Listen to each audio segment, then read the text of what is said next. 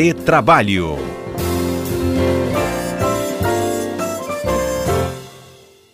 Quadro Retrabalho no ar e já recebendo os nossos comentaristas, Alberto Nemer e Cássio Moro. Boa tarde, Nemer. Boa tarde, Fábio. Boa tarde, Cássio. E boa tarde a todos os queridos ouvintes. Que bom. Boa tarde, Cássio Moro. Fábio, boa tarde. Boa tarde, Alberto Neme. Boa tarde a todos os ouvintes. Sempre uma honra estar aqui. Eu que agradeço a presença e hoje também recebendo nossa convidada da tarde, uma conversa muito produtiva já que se inicia. Nossa convidada, a doutora Carolina Tupinambá, advogada trabalhista, doutora em Direito Processual, nossa convidada então, atua na Universidade do Estado do Rio de Janeiro e é pós-doutora no programa de pós-doutoramento em Democracia e Direitos Humanos. Isso ligado então a uma área que é muito sensível para a nossa discussão de hoje. Boa tarde, doutora Carolina, bem-vinda. Boa tarde, pessoal. Eu que agradeço todo é, é, o convite, o gentil convite. Confesso que é a minha primeira experiência aí no mundo do rádio. Vamos ver. Olha, que bom. Então estamos todos aqui fazendo história. Que bom, né? Uma conversa tão é. importante, mas também aí com esse registro. Ótimo. Queria até começar é, falando nisso, né, da importância desse tema, doutora Carolina, porque no último ano, um recente levantamento apontou que ações trabalhistas envolvendo comentários preconceituosos, e é isso que a gente vai né, se debruçar nessa conversa, esses comentários tiveram, né, é, é, aí dispararam essas ações, e essas ações tiveram um aumento muito relevante no último ano. Isso está demonstrando que a gente precisa, inclusive, entender o que que isso acaba influenciando na nossa relação trabalhista, esses comentários preconceituosos e, claro, os efeitos que eles trazem? Sim, com certeza, né? É, em geral, está cada vez mais intolerante, né, preconceituoso. É engraçado a idade que a gente chegou, porque a gente tem 70 anos aí de Declaração Universal dos Direitos Humanos, mais de 50 anos também. Nós somos signatários da Convenção 111 da OIT, a Convenção Internacional que preza justamente a igualdade, a igualdade nas relações de trabalho, e a gente ainda vê tanto tantos cenários né, de, de discriminação, de é, é, apelidos, preconceitos, enfim, de sabores no mundo do trabalho, que não, que não deixa de ser, né, pessoal, um, um, um microcosmos, né, um, o iníciozinho, a semente da nossa visão integral de mundo. Então, o que acontece na minha relação de trabalho é o que se propaga hoje no mundo afora. Então, por, por, por isso a situação, as circunstâncias se fazem ainda mais preocupantes. Demais. Os nossos comentaristas podem, inclusive, né, já fazer suas pontuações e questionamentos aqui para a nossa convidada, não é isso? Isso aí, Fábio. Vamos lá. Primeiramente, queria agradecer a gentileza da doutora Carolina de participar e aceitar esse convite.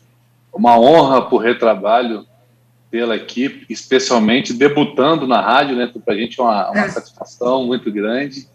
E é um tema, é um tema importante para ser debatido, Fábio, Cássio e Carol, porque muito se fala né, em, questões hoje na sociedade de eventuais liberdades de expressão, que se pode falar ou não, mas é importante deixar claro aqui para o cidadão, para os nossos ouvintes, né, que fala discriminatórias, racistas, homofóbicas no ambiente de trabalho, ela pode vir a gerar, inclusive, dispensa por justa causa. Eu gostaria de, de lembrar aqui né, que a liberdade de manifestação do pensamento não resguarda declarações francamente discriminatórias, racistas e homofóbicas. Então, é, no ambiente de trabalho, se o empregado agir desta forma, ele pode vir a ser dispensado por justa causa. E na outra ponta, eu alerto também as empresas que se as empresas forem é, tiverem ciência de que, de que algum eventual empregado está praticando falas discriminatórias e não agir, a empresa pode ser sim responsabilizada por essa omissão é, é, sendo condenado, inclusive, por eventual dano moral. O que, que você acha disso, Cássio? É, não, exatamente. É, e, e, acho que o grande, a grande série da questão, e eu vou passar para a professora Carolina, que aliás é uma honra tê-la aqui presente. É, também comecei no, rádio primeira vez aqui na CBN, no Retrabalho. É, a gente sabe que no Brasil, né, ao contrário de alguns países mais sérios, assim, pessoas mais sérias, mais frias, nós somos por natureza, mais brincalhões. A gente faz, é, dos colegas de trabalho, nós fazemos amizade com eles. Então, o ambiente acaba sendo naturalmente mais descontraído, mais despojado. E me parece que é exatamente nessa descontração que, é, que se torna um terreno fértil para o dano moral, para as ofensas. Ah, então, eu, eu queria debater com vocês como que uma empresa, como que uma empresa pode é, criar ou controlar um ambiente para que ele fique 100% saudável, ou seja, que evite esses tipos de, de, de, de, de, de atos que possam é, criar uma, uma certa ofensa a algum trabalhador, e até que ponto que a gente pode contextualizar quando um dano é ofensivo é, preconceituoso ou quando não é, e como que a gente pode levar isso para o trabalhador, especialmente, claro, aqueles trabalhadores mais simples, que às vezes não têm o discernimento de que o que está fazendo é alguma coisa politicamente incorreta e ofensiva. O que, que vocês acham disso? É, é, é na verdade, é isso que, que vocês pontuam é, é, muito, é muito particular do brasileiro, desse jeito desse jeito mais descontraído de ser, que muitas vezes acaba acalhando em piadas de mau gosto, né? E quem sofre, quem sofre o preconceito é que acaba sentindo na pele essa emoção, digamos assim. As práticas discriminatórias, elas têm potencial de gerar consequências né, de ordem psicopatológica para os empregados, depressão, ansiedade, psicossomática, né, aquelas pessoas que desenvolvem gastrite, hipertensão, é, é, é, é, disfunções comportamentais, desordem no apetite, aumento de, de consumo de drogas, de álcool. Então, existe um, um, um cenário, às vezes, é, silencioso por trás desse tipo de prática, e, e daí que remete às empresas essa necessidade de cuidar do ambiente de trabalho. Né? O, o ambiente de trabalho, na verdade, é, é a, maior, a maior parte do tempo que as pessoas passam na vida, elas estão praticamente dentro do ambiente de trabalho, e se isso não for um local saudável de relações humanas é, é, saudáveis, positivas, a gente vai ter um, um, um, desastre em termos de doença, de doenças sociais, né?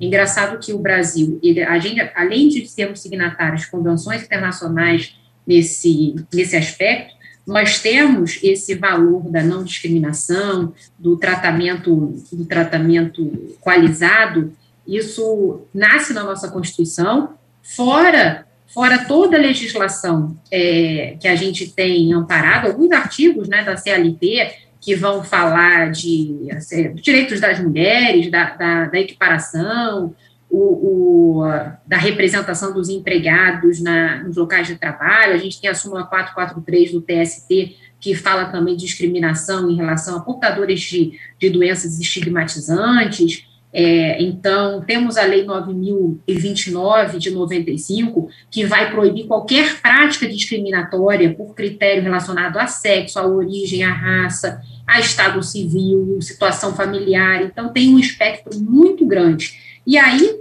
com essa canja de normativa, me parece que cabe às empresas desenvolverem normativos internos, ou melhor ainda, diálogos com os sindicatos, né, para instituir é, normas é, negociadas ou normas internas que deixem esse, esse modo de ser do, do trabalhador brasileiro em compliance, porque quando um trabalhador pratica esse tipo de é, de piadinha, apelido, coisa que o valha, ele está, ele está agindo em nome da empresa. Então, na verdade, né, em última análise, quando você é vítima de uma discriminação no ambiente de trabalho, seja perpetrada né, por, um, por um gestor do ambiente de trabalho, por um colega de trabalho, quem assume isso na ponta é o empregador.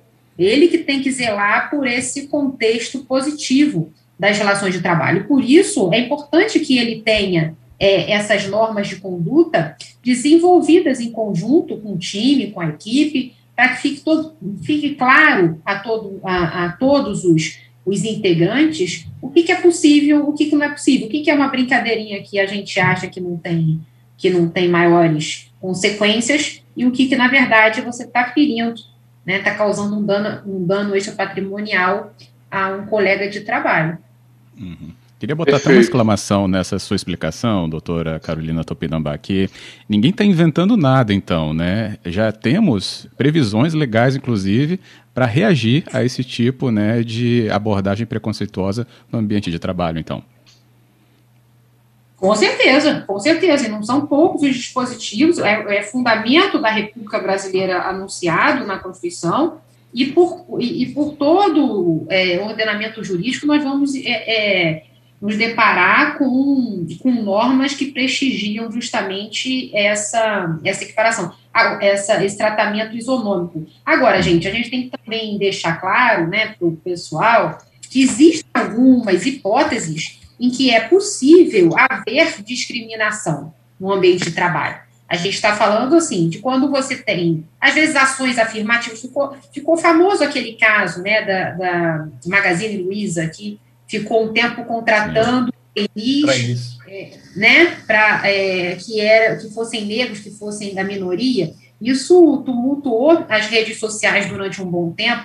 Quer dizer, a gente tem um espaço aí para ações afirmativas, para discriminações decorrentes da própria necessidade do negócio, para discriminações decorrentes de exigência profissional genuína, eventualmente, né, um, uma necessidade de operação com maior força muscular, e aí você precisa de contratação é, é, do gênero masculino, que, que você biologicamente tem essa força mais aprimorada. Então, existem algumas situações em que esse tratamento diferenciado ele não vai se colocar de modo discriminatório.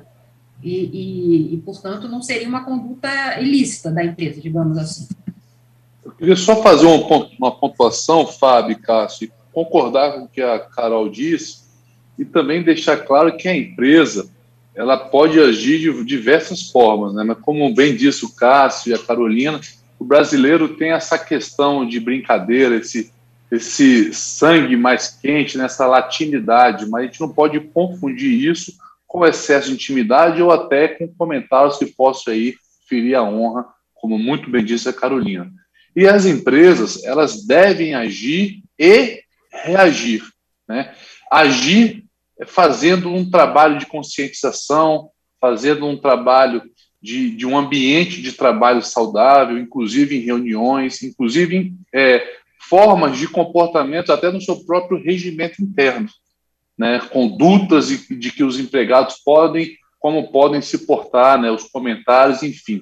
Isso também vale para piadinhas, é, é, falas discriminatórias em grupos de WhatsApp de trabalho também. Essa penalidade também eu entendo que pode ser estendido para essas ferramentas é, virtuais. E a reação da empresa, ela deve ocorrer quando ela for cientificada, notificada por um empregado ou tiver é, noção de que algum empregado esteja sofrendo qualquer ato discriminatório. Então, ela tem que reagir de forma enérgica para, primeiro, é, é, evitar o maior desgaste, o maior trauma ao empregado ofendido e também para punir aquele empregado que esteja realizando essa infração. E, e, complementando o Neymar, é importante que a empresa, assim que, é, que controle o seu ambiente para que fique o máximo possível saudável. Não adianta a empresa permitir um ambiente hostil, um ambiente de brincadeiras que, que extrapolam os limites efetivos da brincadeira no dia a dia.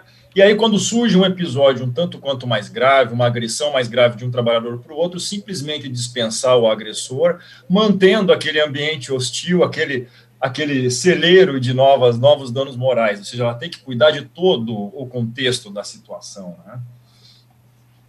Isso é. é. e agora eu vou fazer uma pergunta para você. Eu estou lembrando de um caso, uma vez que eu vi. O trabalhador, ele, ele, ele, ele é, queria uma indenização porque deram um apelido para ele lá na empresa. Isso é uma questão que a gente vê cotidianamente. Naquela, naquela, naquelas perguntas feitas para contextualizar a situação, né, é, descobriu-se que não só ele, mas todos os trabalhadores tinham é, apelidos, não necessariamente hostis, mas algum apelido de identificação. E mais do que isso, o próprio trabalhador, que se sentiu ofendido, disse que ele que deu o apelido para o chefe dele. Aí minha pergunta é a seguinte para a professora Carolina Tupinambá.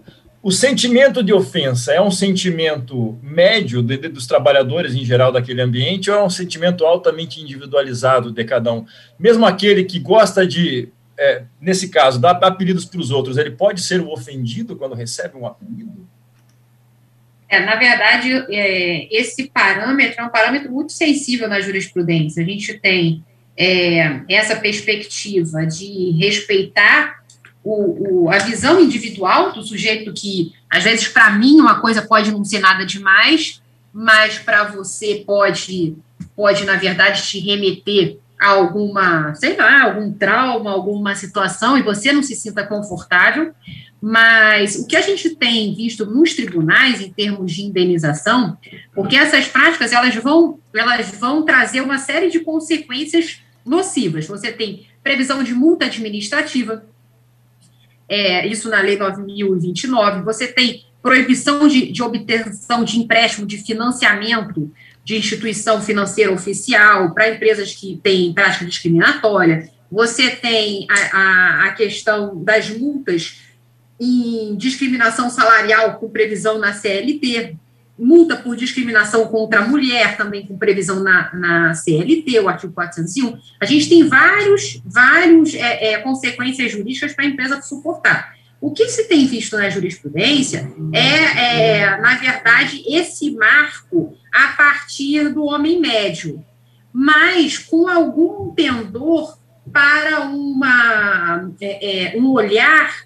individualizado do, do, empregado. Ou seja, se o empregado demonstrar né, uma, uma a motivação, uma questão por que, que de fato ele se sentiu ofendido, ainda que nos olhos comuns pareça que aquela conduta foi teria sido inofensiva, é, a gente vê alguns julgados é, favoráveis no sentido do acolhimento do dano moral em favor desse empregado, porquanto, na verdade, a regra geral não tem que ser vamos falar o que der na cabeça e qualquer coisa a gente retrai. A regra geral é um ambiente de respeito, um ambiente de contenção. A gente, quando está no ambiente de trabalho, né, a gente não está na nossa casa, não estamos em, em, no auge da nossa, da nossa liberdade de intimidade.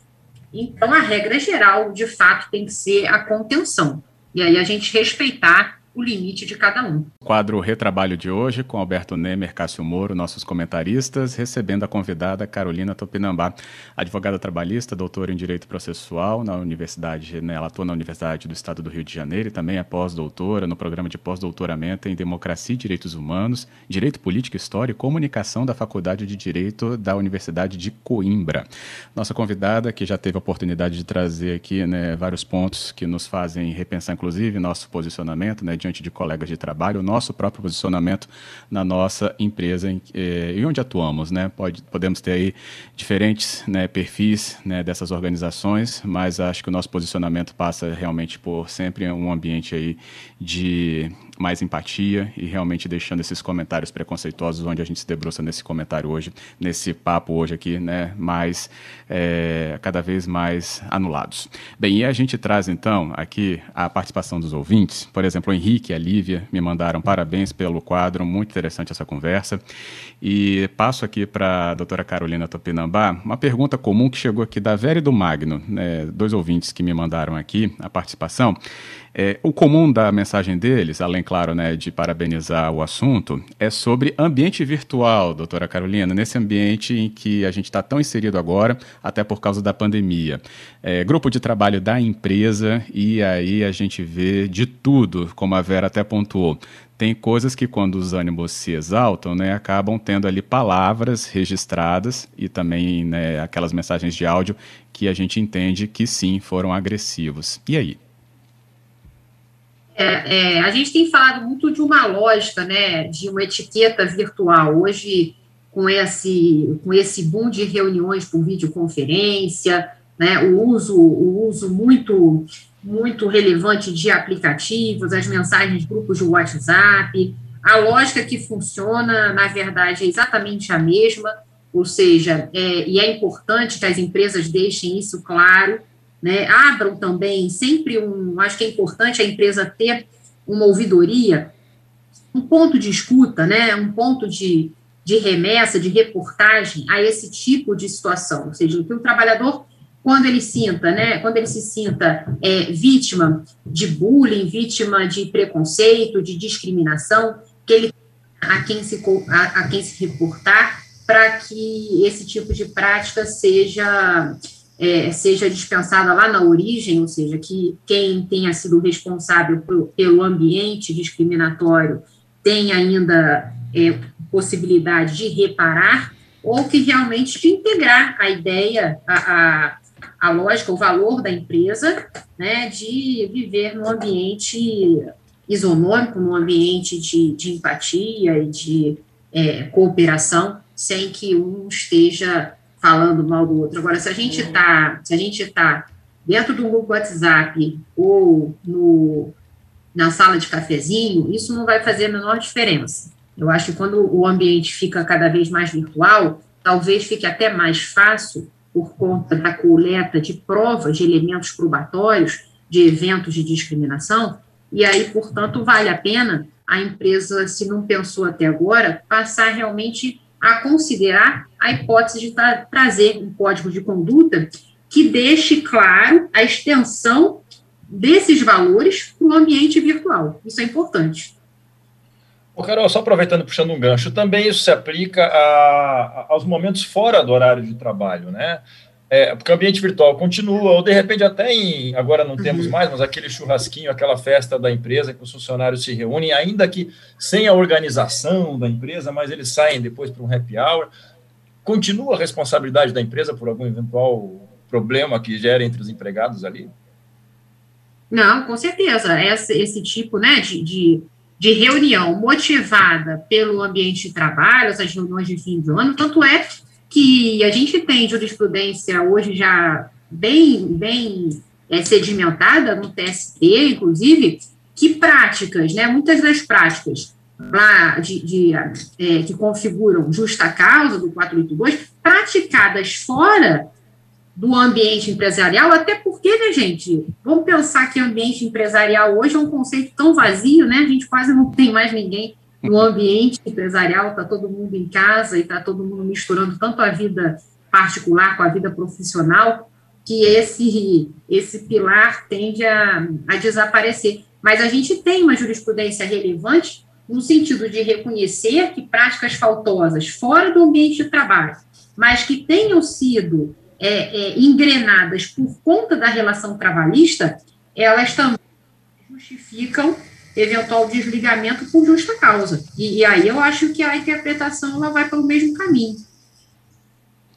Eu gostaria de, de fazer só uma observação, Fábio, e vai caber aqui a minha a ousadia de discordar um pouquinho da doutora Carolina, porque eu, assim, eu entendo, eu, de forma bem respeitosa, que, assim, os eventos, até entre pessoas, amigos, né, colegas de trabalho, mas que não tenham a participação ou a, a, a, provocação, ou a criação, ou incentivo da empresa, aí eu entendo que nesses eventos, por exemplo, onde a empresa não pode ter o seu poder diretivo, eu entendo que ela não poderia ser responsabilizada, em que pese eh, esses trabalhadores terem uma relação de trabalho de trabalho. Mas se esses eventos, né, se sai, se esse churrasco, por exemplo, se essa festa não foi promovido ou incentivado ou algo oficial da empresa, eu, eu entendo que ah, nesse caso específico, se acontecer algo do que a gente está debatendo aqui, a empresa não pode se responsabilizar porque ela não teria o poder diretivo, até porque eventualmente pode ser que alguém do, da, do alto escalão, alguém que teria que seria superior hierárquico a isso, não estaria nessa festa, por exemplo. Então, eu discordo de forma muito respeitosa, doutora Carolina. Não, tem, tem super lógica, Nemer, porque isso é, é, é super, é baita controvertido. Aqui, aqui no Rio a gente teve uma vez um sujeito que, numa festa de. uma festa entre colegas, mas ninguém, ninguém não promovida pela empresa, e o sujeito chegou é, imitando, fantasiado de um de um dos chefes, de um dos, dos diretores, né? Que era um diretor mais caricato e que sexual. E, e a fantasia do sujeito foi justamente essa. E a, e a questão foi: o nosso regional aqui entendeu que esse empregado, mesmo no ambiente externo, né, mesmo numa festa que a empresa não poderia, a, a, a situação estava tão é, imbricada com a relação de trabalho que a justa causa foi confirmada. Mas, assim, lógico, essa, esse raciocínio faz todo sentido. Quando a empresa não pode alcançar, como é que você vai responsabilizar dentro de um espaço, né, que, que ela não tem, que ela não tem poder hierárquico? Eu não sei, eu às vezes penso que sim, penso que tem alguns, tem alguns arranjos que eu confesso que eu até concordo com, com a sua fala, mas esse que eu vivenciei aqui no Rio, eu achei que fez todo sentido, mesmo mesmo a empresa, enfim, não, não tendo como agir, né, para conter esse tipo esse tipo de comportamento, mas ficou, ficou todo mundo muito constrangido e ficou, né, alguns, lógico, sempre tem aqueles que vão rir, que vão achar engraçado, mas o fato é que na segunda-feira o, o, o chefe era um motivo de olhares, né, atravessado todo mundo com, com um risinho no canto da boca. Então, ele narrou esse, esse, esse constrangimento, que veio de fora, mas a implicação foi tão inexorável para o ambiente de trabalho que o tribunal teve essa sensibilidade, mas é uma questão difícil. Tá aí. É, tem alguns ouvintes aqui também pontuando, então é, deixo aqui também o registro do Wanderson, dizendo que trabalhava em uma empresa onde 90% do setor dele, ele diz que era racista e homofóbico. Uma pessoa, inclusive, dizia que, é, que era contra cotas para negros em bolsas e ainda reforçava que o negro não precisava estudar, pois já tinha vaga garantida, né, por causa do sistema que a gente é, já conhece. Também tem, e ele até fala, né, saiu dessa empresa e hoje está em uma bem inclusiva é, e diversificada, onde o rendimento até dele próprio, né, Wanderson é superior. Neuza fala que atravessou, né, dá parabéns, inclusive pelo tema, e fala que atravessou problemas assim por causa da idade. E ainda o Giovanni fala que se policia o tempo todo no ambiente de trabalho e é até considerado uma pessoa formal demais, né, por causa aí até de tratar as pessoas por senhor ou senhora. E o Alessandro diz que a palavra de ordem é urbanidade, por isso existe o código de conduta e compliance, né, até foi citado pela própria doutora Carolina Topinambá. Mas é, para a gente também trazer uma conclusão para os ouvintes, né, entre tantos comentários que podem existir, até inclusive aí, né, nesses ambientes, nos momentos né, de lazer, a Neuza falou a questão da idade. E aí tem um conflito enorme também, né, em relação a diferentes gerações atuando no mesmo espaço ou até mesmo com funções semelhantes. Doutora Carolina Topinambá, em relação ao que a nossa ouvinte pontuou, né, é, é algo que também passa por uma observação é, muito é, de, de muita atenção dessa organização ou das organizações, claro. Lógico, lógico. A gente, o Brasil, em 2003, ele edita o Estatuto do Idoso, que é a Lei 10.741. Ela traz uma série de, de observações que protegem esse idoso no mercado de trabalho. Fora isso, a própria, a própria lei da discriminação é, é, geral, ela também vai falar que, por motivo de idade, se, se essa pessoa se sentir discriminada, ela tem, ela tem direito, se no caso ela tiver sido é, é, expungida da relação de trabalho, demitida, ela tem direito à reintegração, ela tem direito à indenização dobrada do período que ela ficar fora da empresa, e o fato é que essa, esse tipo de discriminação é uma das mais lamentáveis né, que a gente vivencia, todas são, mas essa também, essa causa muito, é, me causa uma angústia muito grande, porque o fato é que a gente tem vivido cada vez mais, existe uma tendência é, é, franca para o envelhecimento da população em geral, e, e, nós temos que pensar formas de absorver no mercado de trabalho essa, essa força, essa, essa mão de obra,